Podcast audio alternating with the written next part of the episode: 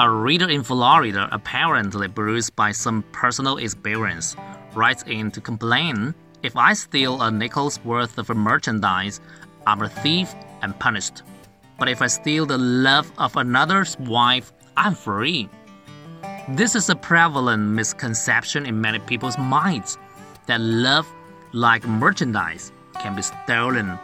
Numerous states, in fact, have a enacted laws allowing damage for alienation of affections. But love is not a commodity. The real thing cannot be bought, sold, traded, or stolen. It's an act of the will, a turning of the emotions, a change in the climate of the personality.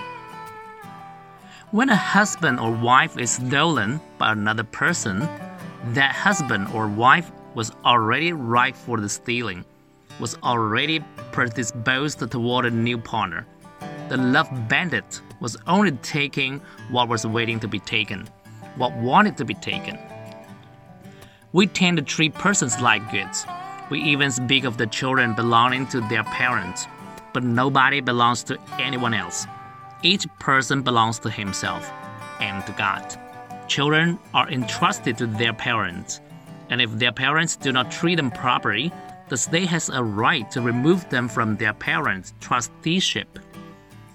Most of us, when young, had the experience of a sweetheart being taken from us by somebody more attractive or more appealing. At the time, we may have resented this intruder, but as we grew older, we recognized that the sweetheart had never been ours to begin with. It was not an intruder that caused the break, but the lack of a real relationship.